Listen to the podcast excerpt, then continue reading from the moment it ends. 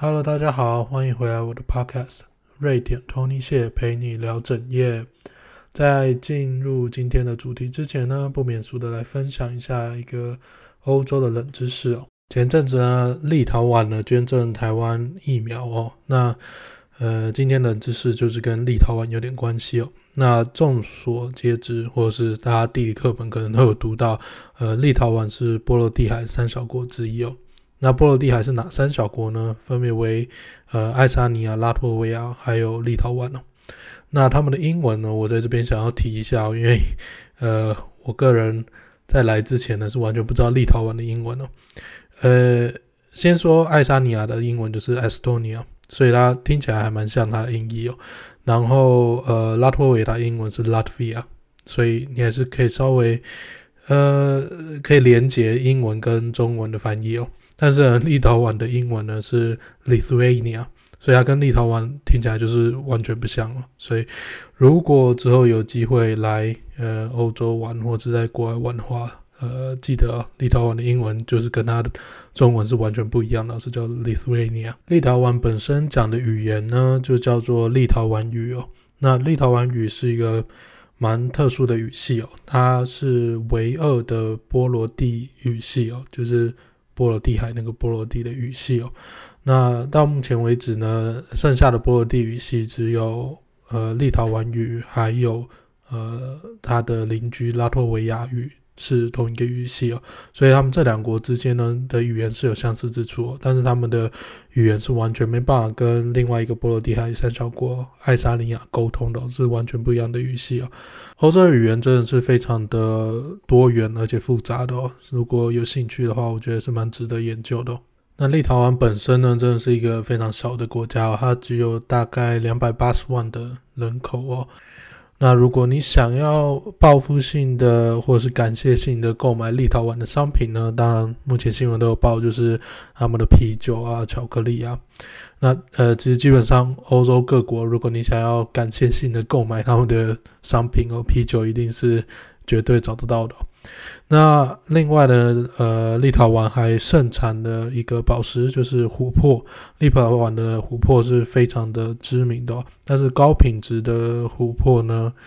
呃，基本上都价格不菲哦。所以如果经济能力有限的话，当然就是走啤酒跟巧克力这个路线就可以喽。立陶宛是一个历史非常算悠久的国家哦。如果你想要赞助立陶宛的话呢，其实从旅游这方面会是最好的。虽然波罗的海三小国。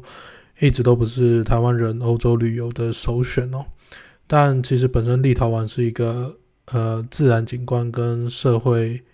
呃文化都非常丰富的一个国家。另外，立陶宛还有一个特色呢，就是它没有高山哦，它最高的山是两百八九十公尺而已哦，这对台湾人来讲应该是。非常难想象的，我们台湾就是，你随便走哪一个高山，都少说都有一千两千公尺这样走。所以等到哪一天终于解封了之后呢，或许立陶宛可以成为你欧洲旅游的其中一个选择之一哦。呃，当然立陶宛本身并不大哦，你可以把波罗的海三小国都玩遍这样走。分享完冷知识之后呢，就来进入我们今天的主题吧。那我今天想分享的是，呃，十项我直到现在，呃，还是非常不习惯瑞典的一些地方哦。我想分享这几点呢，其实比较多是一一个常住下来的心得哦。如果你只是单纯来旅游的人呢，嗯、其实就没有影响那么大，就听听就好。第一点呢，到现在还是觉得很不能适应的，就是瑞典的食物哦。那瑞典的，先说从平价的食物来说好了，就是瑞典当地平价的食物。那当地平价的食物通常都是非常无聊的，要么就是披萨，要么就是呃沙拉，要么就是你也可以自己煎肉丸之类的。这些食物呢，它没有到超级难吃，但它就是非常就是不没有什么特色，就是很无聊。那大部分的调味呢，也比较不符合台湾人的胃口。那餐厅里面的公餐呢，有时候，呃，要么就是太咸，要么就是没有味道。另外呢，瑞典的人或瑞典的餐厅呢，非常不会炸东西这件事情。我个人非常喜欢吃炸物，那这边炸东西，要么就是那个面衣厚到靠背，要么就是炸到干扁到不行。就是我我我我不懂为什么这边的人就是完全不会炸东西。而且这件事呢，不是只有呃瑞典的餐厅哦，就是它也影响当地的不管是。中餐还是其他日式的餐厅哦，他们除非你特别去找一些比较厉害的餐厅，不然他们炸出来的东西面衣真的厚到像是在吃，我不知道在吃面团一样，就是超恶的。所以基本上，如果你想要长久住在瑞典的人呢，呃，以正餐来讲，就是不要抱有太大的期待。不过，如果你本身是一个非常喜欢吃面包，非常喜欢吃披萨，非常喜欢吃呃意大利面或者是沙拉这种比较西式的正餐的人呢，呃，我猜你可能不会影响那么大。但如果你本身就是非常喜欢就是东东亚的料理的话，那来这边的话，可能就会呃比较痛苦一点。在吃的这方面，当然很多人这边就会说，靠北哦，你住在欧洲了，为什么还要期待这边的食物是符合东方人的胃口呢？呃，当然这个是呃我没办法反驳这件事情哦，但是呢，就有时候就是会想念家乡的味道嘛。那如果你今天是生在呃可能德国或法国的大都市的话，首都或者是美国的首大城市的话。基本上你不会有问题，就是你还是可以找到一些呃东方料理，但而且很符合我们台湾人口味。但是在瑞典呢，其实是呃，因为一来华人的比例没有像美国那么高，所以在瑞典这边要找到比较呃可以让你怀念一下家乡味的餐厅，是真的比较难一点这样子。除了食物的口味之外呢，另外一个让我非常不适应的点，或者是至今仍然觉得有一点。阿杂的点就是便利商店的方便度哦，就是跟台湾相比，真的是差太多了。那呃，因为我之前在来欧洲之前呢，就有去过日本哦。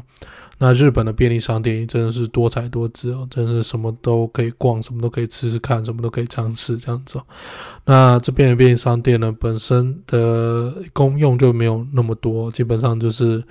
呃，饮料都那几种，都是呃能量饮料啊，或一些果汁啊，或一些水，不同不各式各样的气泡水这样子。那呃熟食部分呢，主要都是热狗，就是没有没有特别好吃的热狗。那还有会，他有一些会卖一些面包啊之类的。那基本上就是。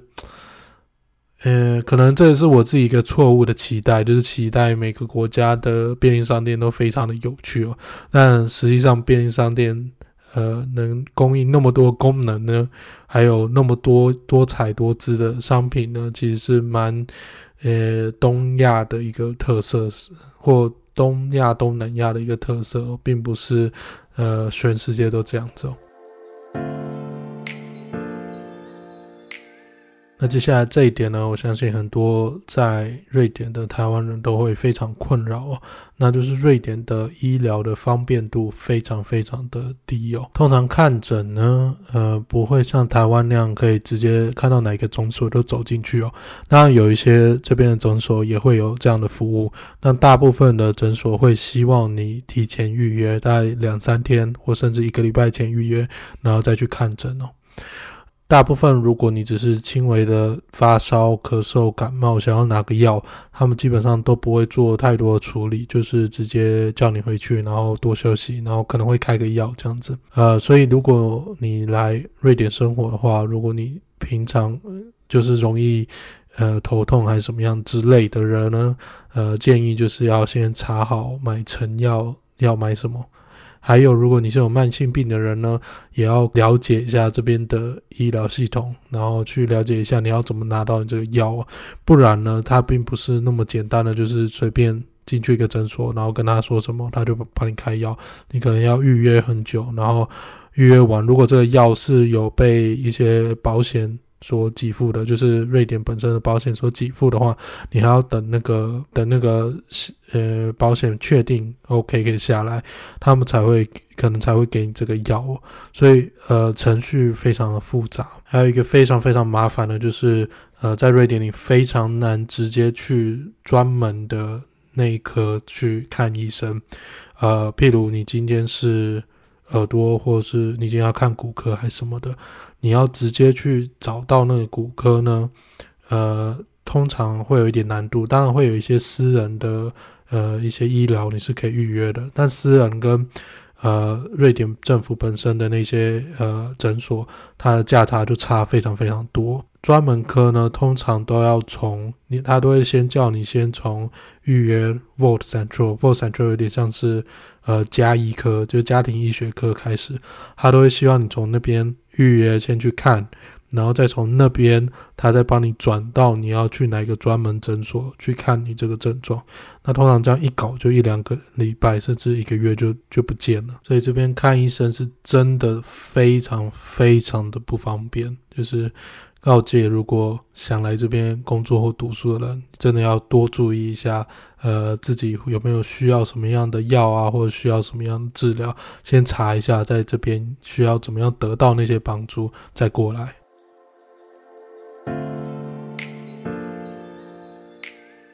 接下来我要分享的一点呢，是一个比较瑞典特殊的点哦。那这个这个点至今仍然，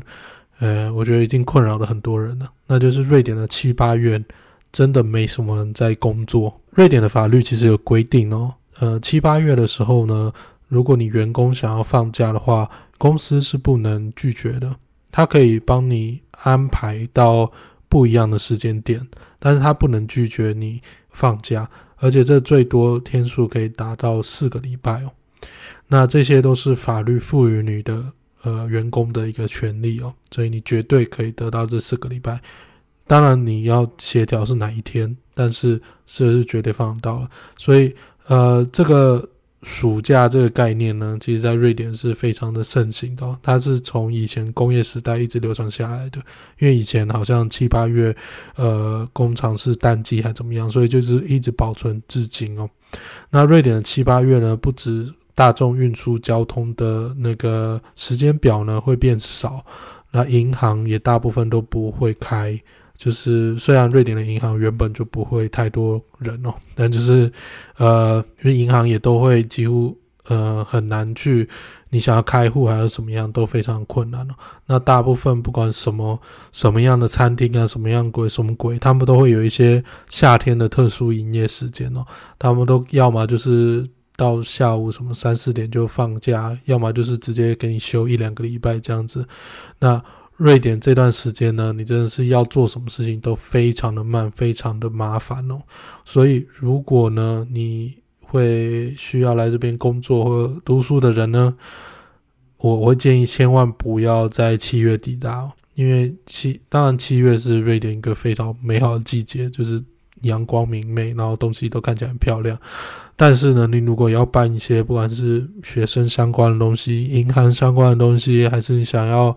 呃找房子还是什么鬼的，都会超级他妈的麻烦。最少最早最早，我个人认为应该到八月中之后，大家才会渐渐回来。所以就是尽量避免七月来，不然真的是会很多事都做不了。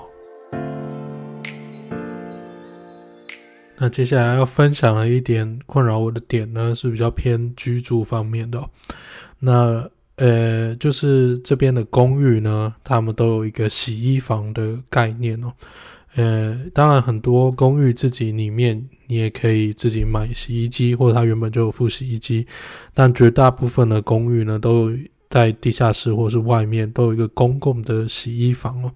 那这洗衣房麻烦的地方呢，就是你要。定时间哦，呃，他通常一个月都会给你一定的次数，那你要去定这个时间，然后去那个洗衣房，在一定的时间内，通常是三小时或四小时呃之内，呃，洗烘干你的衣服哦。那呃这件事情呢，一开始我本来觉得还还蛮不错的，就省了一些这个你你房子里面的空间嘛。那后来久了就觉得很麻烦，因为大家能定的时间就那几个，因为大家又不是每个人都没在上班，呃，所以基本上就是一定都是晚上嘛，或者是假日，那就变成那个时间都非常的抢手，非常的难定。那再加上它又有时间的限制，三小时或四小时一次，所以有时候你可能想要洗一个棉被，还洗一个比较大的东西，你就必须要，要么就要定两个时段，要么就就要赶快洗，还怎么样之类的。那有时候如果没有烘干，或是你做错了什么事情，你想要继续再把它处理完，你也没有办法，就超级麻烦。或是哪一天那个洗衣机或烘衣机坏掉了。你还要去回报给那个租屋的地方，然后他才会隔几天再来修，那你就浪费了一天的这个这个洗衣的时间。所以，如果你是呃要来工作的人，然后你非常不喜欢这一点的话，千万记得你在找房子的时候，就是找那种自己可以装洗衣机的那种公寓哦。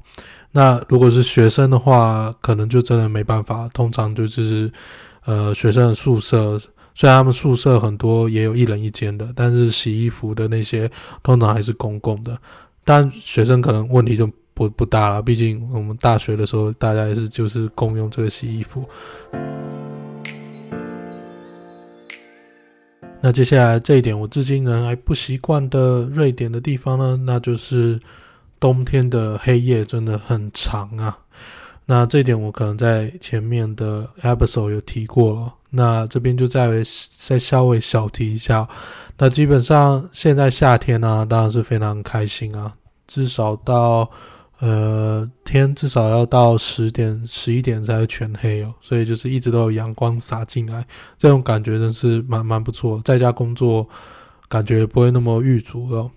那但是在冬天呢，就像我前面的 episode 讲过，冬天的黑夜呢是长到。